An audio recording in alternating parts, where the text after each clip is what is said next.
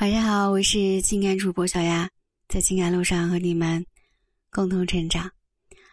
后来有粉丝问我如何去判断男生爱不爱你，之前我也跟大家分享过一些，大家可以去啊在专辑的页面去搜索。那今天这一节呢，想要和你们带来的依然是男生爱不爱你，我们可以看看通过聊天方式来看出来。其实聊天方式，嗯，就是最明显的一种判断方式吧。比如说，你问什么，他就答什么。你也许曾经怀疑，也曾经，呃，纳闷过。就但是很多时候，你因为爱他，以为自己是不会聊天，选择的话题他不喜欢，戳不中他的兴奋点，啊，其实还真不是。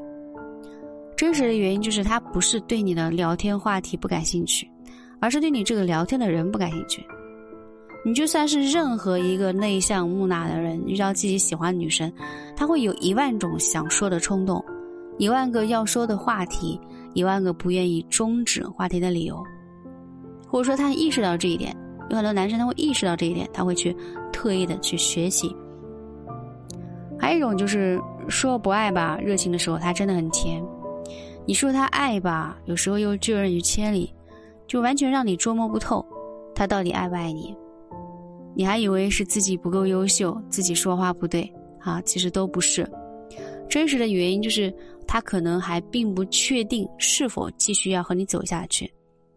他时而热情，不过就是维持着和你的联系。万一有一天别人不理他了，他好回来再找你。第三，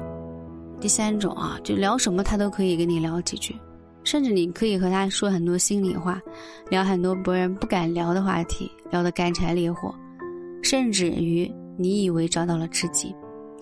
然而他对于你仅限于聊天记录里这样的热情，现实中他从来不主动约你，无论你们话题聊得多暧昧，啊，我们永远都叫不醒那个装睡的人，所以没有必要费尽心思去讨好一个根本不爱你的人。那倘若你不爱这个人，无论你怎么对你，你都始终无法在他身上展现你爱的能力，不是吗？所以，啊，女生们睁大眼睛，好好看看你身边的这个男人，